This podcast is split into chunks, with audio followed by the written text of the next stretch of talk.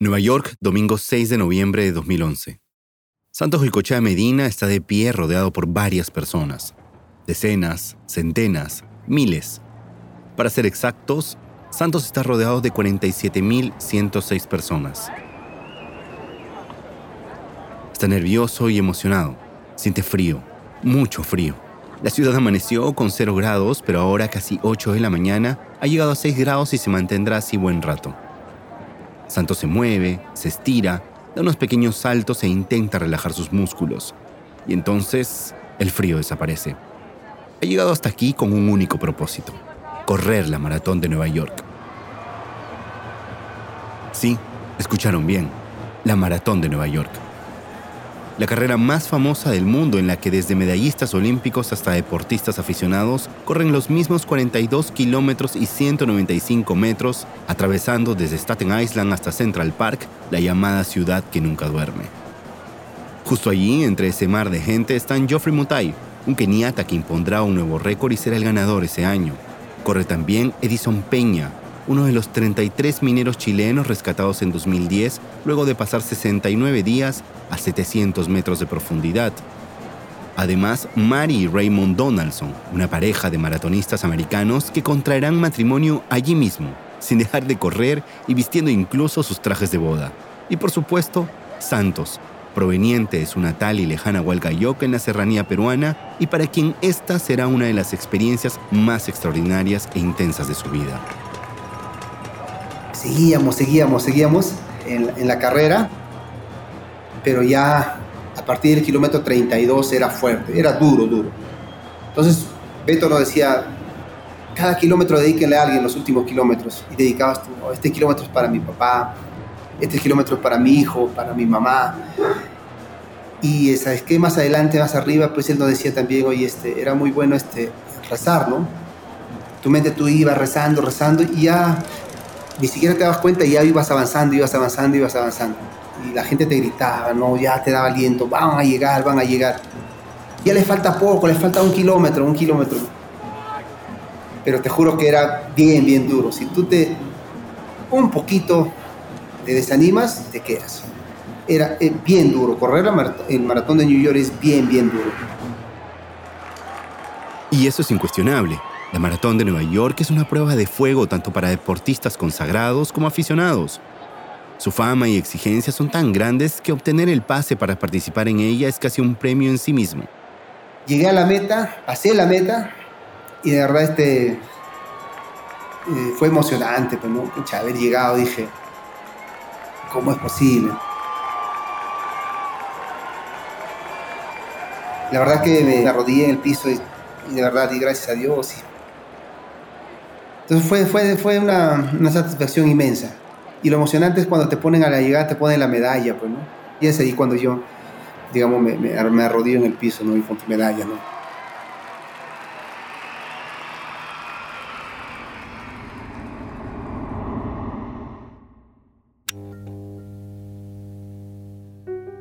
Hola, estás escuchando 13 años, 3 historias, un podcast de Goldfields en Perú, parte de Decibelio 85. Yo soy Fabricio Serna Bienvenidas y bienvenidos. Santos Goicochea Medina corrió la maratón de Nueva York en el 2011 representando a Goldfields y llegó en el puesto 10.900 de la general. Pero los dejo con Juliana Cabra Jaramillo, quien les contará los detalles de esta hazaña. Efectivamente, lo de Santos no es poca cosa.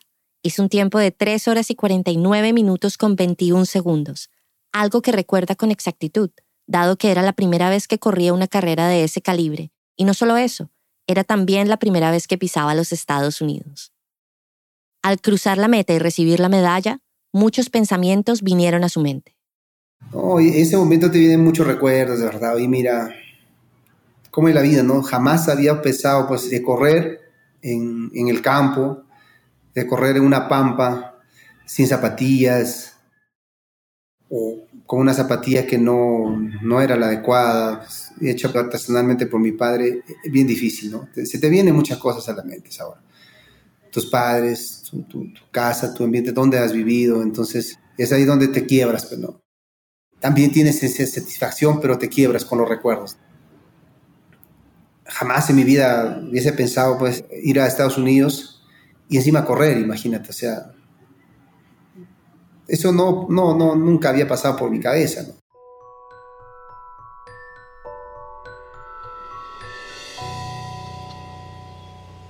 ¿Cómo fue que Santos llegó hasta allí? ¿Cómo fue que un día se vio montado en un avión rumbo a un país que no conocía, viviendo una experiencia que ni en sus sueños de niño había imaginado?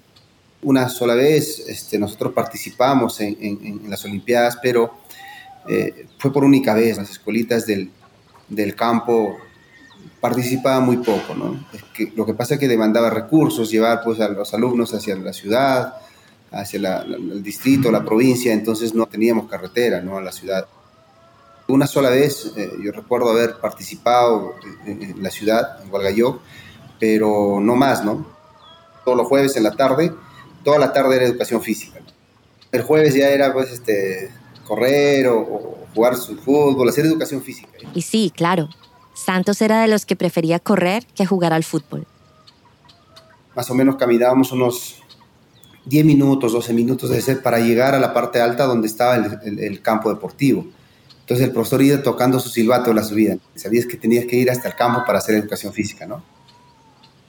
Entonces decía, ya, hoy vamos a correr, organícense, vamos a correr, este, a ver, este, vamos a hacer las vueltas que puedan en el campo. Para nosotros nos dificultaba correr con la zapatilla porque te, te incomodaba, pues, ¿no? Porque eran zapatillas, pues no tenían una plantilla adecuada, no tenían una, este, un diseño adecuado porque eran zapatillas las que mi papá renovaba. Y me acuerdo también que había muchos alumnos que este, ni siquiera zapatillas llevaban. Entonces, su mayoría optábamos por correr descalzos porque era más, más cómodo. Y había partes sí donde teníamos que, pisar una piedrita, lo que sea, pues, y, aguantabas, ¿no? O sea, no, no, no había nada que me duele, nada, y corrías, ¿no? Hay quienes dicen que la vida está llena de contrastes, y la de Santos no sería precisamente la excepción. De correr descalzo, de no poder acceder a unas buenas zapatillas cuando niño, Años después, Santos pasaría a enfrentarse al dilema de tener que tirarlas, deshacerse de unas zapatillas nuevas porque es lo que se suele hacer en este tipo de maratones.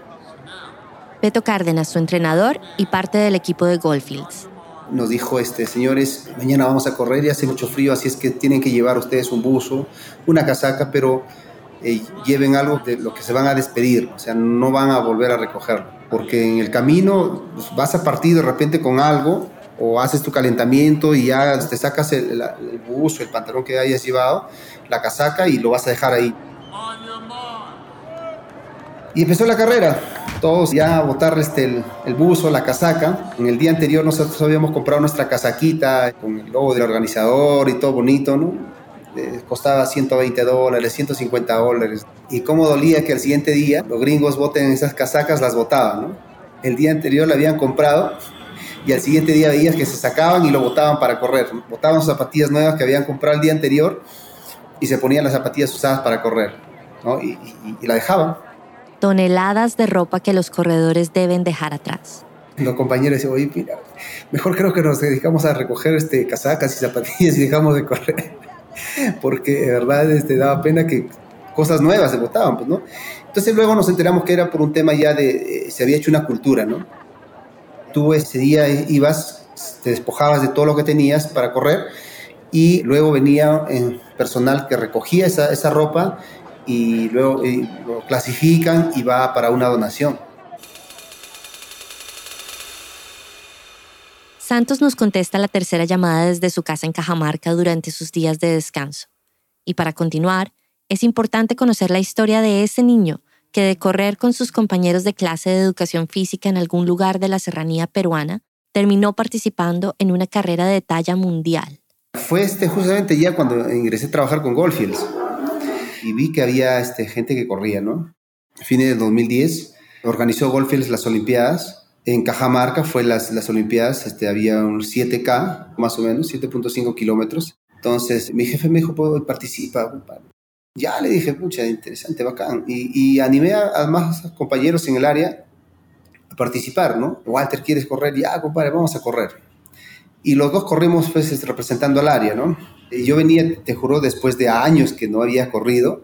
Entonces dije, bueno, vamos a probar. Salí un par de semanas aquí en Cajamarca, previa a la carrera, a trotar un poco, pero a trotar porque no, no podía correr rápido, o sea, es que recién reiniciaba después de muchos años, ¿no?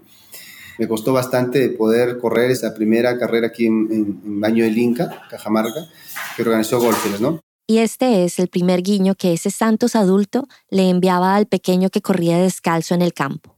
Pero sí, bueno, quedamos en tercer y cuarto lugar con mi compañero. Tras ello, la gerencia de logística de Goldfields le preguntó a Santos si le interesaría seguir entrenando. La idea era conformar un equipo de corredores de la empresa con la intención de tentar una participación a nivel más profesional.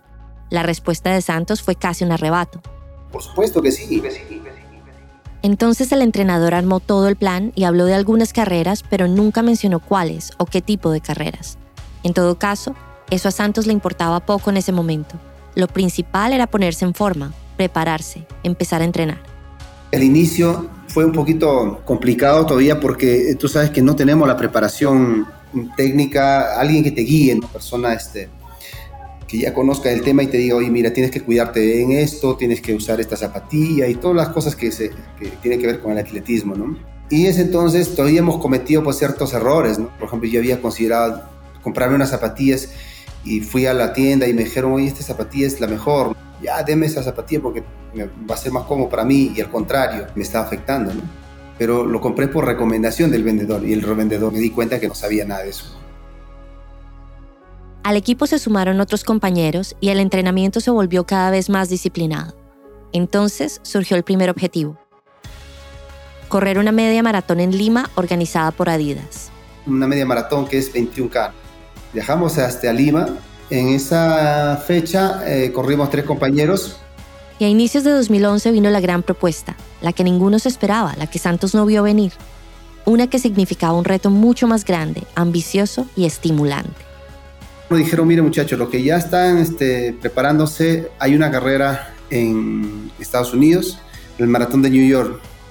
y en ese entonces ¿será cierto? Pero nosotros decíamos, no, oye, qué, qué, qué bacán. Y bueno, nosotros entusiasmados, pero oye, qué bonito, ¿no? Pero ahora, pues, este, correr 42 kilómetros en New York, no sabíamos qué terreno era. Nunca habíamos corrido, una, yo nunca había corrido 42K.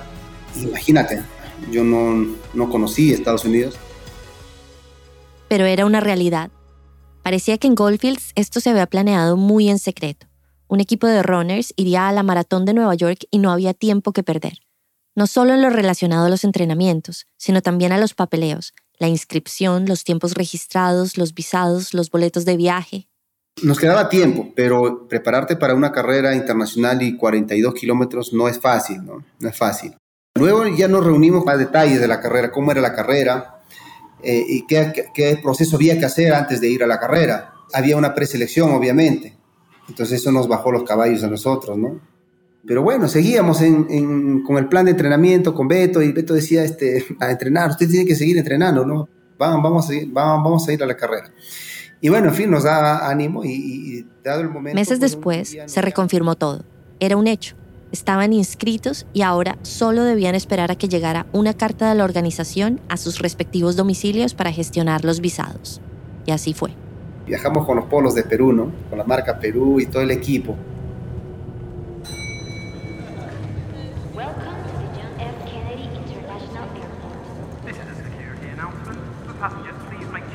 Llegamos al aeropuerto y ya se sentía el frío.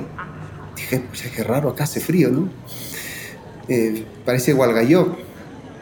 Y, y, yo no decía nada, porque tú sabes, a veces pues, tú preguntas algo y, tenía el temor, decía, pues me va a decir ahorita cerrando. No, en modo de, de broma. El día de su llegada, Nueva York tuvo temperaturas registradas entre los 3 y 5 grados centígrados. Pero esto no era novedad para ellos. Conscientes de lo que les esperaba, habían llevado unos ponchos rojos que ponían Perú en letras blancas bastante visibles para todos los del equipo. Y así, cada uno con su poncho, salieron el primer día a conocer la ciudad. El día ya previo a la carrera salimos al Central Park y salimos muy temprano y el frío era intenso, ¿verdad? Muy, muy intenso. Hicimos este, la, una previa, así un calentamiento, un estiramiento nada más, irrigar los músculos y tranquilos luego ir a conocer algunos lugares, tampoco no cansarse, o sea, no caminar mucho, tampoco estáticos, pero sí suave, porque imagínate caminar todo un día para conocer después al siguiente día correr, no era correcto. Y entonces... Llegó el día del día, el día de la carrera, teníamos todo nuestro kit, preparados todos, de ahí te llevaban los buses ya de la organización. Nos trasladaron hasta el punto de partida y en el punto de partida no te imaginarás, pues era mar de gente, ¿no? 47.107 corredores es un mar de gente. La carrera se organiza por grupos y subgrupos llamados mangas y corrales. Por los tiempos registrados, Santos tuvo la suerte de quedar en el mismo grupo con dos compañeros más, Rafa y Walter. Y cuando empezó a sonar New York, New York de Frank Sinatra, empezó la carrera. Imagínate, 10.000 salíamos de un corral por una manga. Te colocan obviamente tu chip, marcas al momento que sales y la carrera empieza. Empezamos a salir y ahí nomás seguían los puentes, ¿no? Porque salíamos, hemos salido de Staten Island, se sale de ese punto y luego de ahí empiezas a, a cruzar los puentes. Y es un espectáculo a nosotros nos tocó salir por el segundo nivel de los puentes y ves hacia abajo en el primer nivel del puente pues un mar de gente corriendo. Es impresionante, es una, una imagen que va a quedar grabada toda, toda la vida, pues, ¿no? Impresionante. Después de 10 kilómetros ya se juntan todas las mangas y ya vas a correr por una sola vía. Y nos encontramos, mira, con una sorpresa que, eh, como le decía a mis compañeros, esto parece el carnaval de Cajamarca porque a ambos lados había gente y una organización tremenda porque habían vallas, obviamente vallas, pero eh, los niños adelante y los adultos más atrás y en varios lugares todo era pues público. La de Nueva York es la maratón más mediática del planeta. Casi todos los medios de comunicación reportan sobre ella. Pero no solo eso, cerca de 2 millones de personas y 150 bandas de música salen a las calles de la Gran Manzana a animar a los corredores cada año la cadena de televisión estadounidense NBC transmite el recorrido en vivo. Se trata de una carrera dura, pero divertida y espectacular a la vez. Por supuesto, mucha gente y esa algarabía, este, eso es, pues es una fiesta. Toda la gente empieza a aplaudir, empieza a animarlos, que la gente, oh Santos, porque tú llevas el nombre aquí en, en el pecho. Tengo mi polito por ahí todavía con el que corrí. Y los niños te hacen sentir grande porque, ¿sabes qué? Este, los niños como te tiran la mano para poder chocarte la mano, ¿no? Quieren que pases, te, te gritan, te animan, como si fueras un ídolo, ¿no? Y yo, yo me sorprendía eso, o sea, oye, decía, qué, qué, qué bonito, ¿no? Ni siquiera te conocen, pero te dicen tu nombre. A mí, de verdad, me hacía mucho, mucho bien y me daba mucho ánimo. Yo considero que parte de la carrera es el público. Todo es una organización tremenda y que te motiva mucho, mucho a continuar. Sin embargo, y pese al buen ánimo que generaba todo aquel ambiente, alrededor del kilómetro 18 el esfuerzo ya se hacía sentir. Uno de los tres compañeros se acalambró. Santos, en un gesto de compañerismo, intentó esperarlo, no dejarlo solo, pero al bajar el ritmo, él mismo sintió como sus propias piernas empezaban a adormecerse. Esa era una clara señal de que debía volver al ritmo si no quería ser el próximo, así que siguió adelante y empecé a recuperar, ¿no? Empecé a recuperar espacio, empecé a pasar, empecé ya a sentirme mejor porque ya era mi ritmo. Entonces, este, sentí la pegada en, el kilómetro 30, básicamente fue en el puente, casi ya llegar a Central Park, pero ya dije, ya, acá tengo que hacerla, ¿no? Ya faltaba poco, ya estaba en el kilómetro 30. Al momento más crítico para los corredores de larga distancia se le llama muro o pared de la maratón es un desfallecimiento o falta de energía brusco y repentino que se produce más allá de la mitad de la carrera, entre los kilómetros 30 y 35. Esto era algo de lo que habían hablado durante los entrenamientos y para lo que Santos también se había preparado. Porque la carrera no, solamente es un tema físico, sino es un tema también una preparación mental. O sea, tienes que ver tu objetivo, pero también para llegar al objetivo te creas tus motivaciones. Y eso es una de las cosas que te ayuda mucho a, completar una carrera, porque cuando tú te creas motivaciones y vas pensando en otra cosa, ni siquiera te das cuenta y ya has pasado como 3, 5 kilómetros más, ¿no? Has avanzado. Y de sus motivaciones Santos ya nos habló. Le dedicó cada uno de los últimos kilómetros de la carrera a un ser querido. Incluso cuando cruzó la meta y cayó de rodillas sobre el asfalto, fueron precisamente esas las imágenes que vinieron nuevamente a su mente. El lugar donde creció y el recuerdo de su madre, su padre. Mi padre fue a la escuela, pero solamente hasta tercer año de primaria, porque justamente cuando él cursaba el tercer año de primaria, eh, su papá murió. Entonces, este, disculpe que me quiebre, pero es una historia bien, bien complicada de mi padre. Bien, bien triste, ¿no? Mi madre, eh, ella no, no fue a la escuela. Ella aprendió a leer o a escribir algo con nosotros ya, ¿no? Mi padre nos mencionaba eso y nos decía, pues es que hijos, mire, yo no tuve la oportunidad y nos contaba la historia, cómo fue, ¿no? No tuve la oportunidad de estudiar y me gustaría que ustedes sí lo hagan a pesar de que no había recursos, nosotros somos... En Muya, un caserío perteneciente a Hualgayoc, donde Santos nació, las actividades principales son la agricultura y la ganadería, y muchas veces, como en su caso, lo que se siembra apenas es para consumo familiar. En realidad mi padre ha sido un mil oficios, ¿no? Hacía pan, dulces y salía a vender a las fiestas donde había fiestas patronales o algún lugar donde había una actividad mi mamá preparaba comida y también vendía la comida, ¿no? Y nosotros pues este, desde muy pequeños lo hemos acompañado. Pascual Goicochea, el padre Mil Oficios, fue cómplice de la hazaña deportiva del Santos adulto desde que éste era un pequeño. Las zapatillas que utilizábamos no eran zapatillas que comprábamos de fábrica. Eh, mi papá recopilaba las plantillas de unas zapatillas Venus que venían de Ecuador. Esas tenían unas, unas plantillas que podían ser reutilizadas. Entonces él las reutilizaba esas y nos, nos hacía nuestras propias zapatillas, ¿no? Zapatillas renovadas, le decía. Entonces todo el mundo llevaba pues sus plantillas, la plantilla de goma, la parte blanca lo llevaban y ahí le montaba las zapatillas que él hacía, ¿no? Y le hacía las zapatillas renovadas. Es el momento en que Santos y sus compañeros dejan de correr descalzos para competir en pequeñas carreras locales haciendo uso de sus zapatillas renovadas. Pero hay todavía un vínculo más fuerte para esta familia, la música, un elemento fundamental en la historia de los Goicoechea Medina, algo muy presente en la vida de su padre, su madre y en la suya propia. Desde que te conocí, desde que te conocí, toda mi ilusión perdí, toda mi ilusión perdí. Mis ojos y mi alma, mis ojos y mi alma se fueron detrás de ti, ay, ay, ay, ay, se fueron. Esto que oímos es la canción Ilusión del alma y cantan Santos junto a Espíritu y Pascual, sus padres. Se fueron detrás de ti, ay, ay, ay, ay, se fueron detrás de ti. Claudia Torres, nuestra asistente periodística en Cajamarca, viajó cerca de 32 kilómetros hasta el caserío de San José, en Cajabamba, para visitar a los padres de Santos.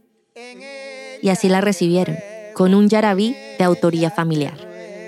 Que no te olvides de mí, ay, ay, ay, ay, que no te olvides de mí. En ella. Mi padre siempre le gustaba cantar y le hace música folclórica, una música este, tradicional de nuestro pueblo. Y cuando nosotros pues ya teníamos uso de razón, digamos, lo escuchábamos cantar a mi padre, ¿no?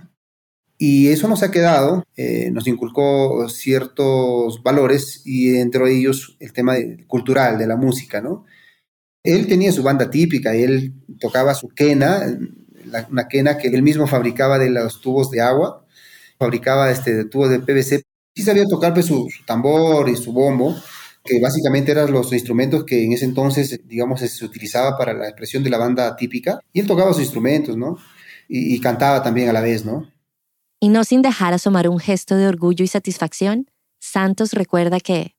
Hace un tiempo atrás también en Radio Nacional hicieron un recuento de eso y, y mira, difundieron la música de mi padre.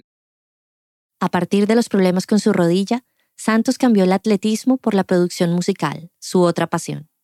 Desde entonces, acompaña a su padre intentando ayudarle a llevar su música a un nivel cada vez más profesional.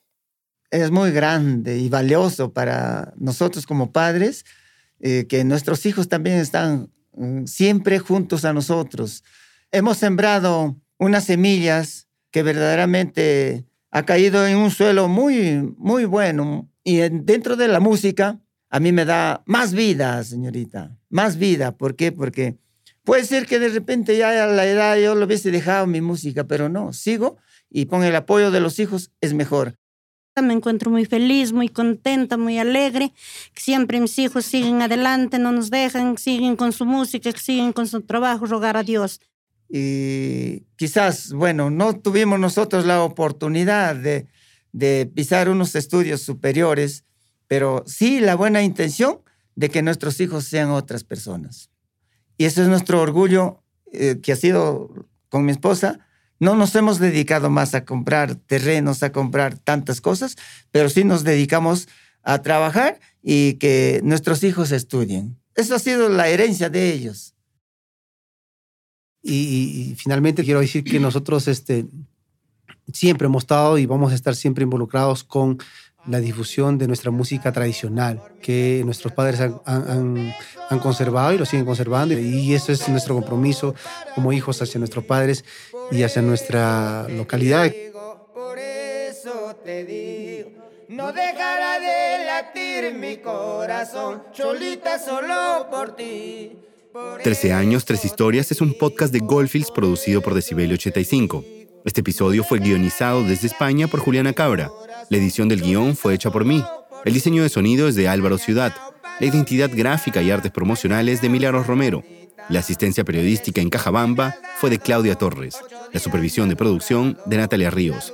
Por Golfis, la producción estuvo a cargo de la gerencia de comunicaciones. Soy Fabricio Serna Salazar. Gracias por llegar hasta aquí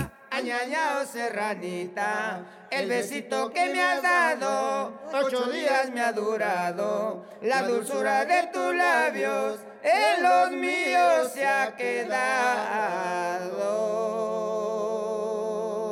Oh, bravo, bravo, muy bien.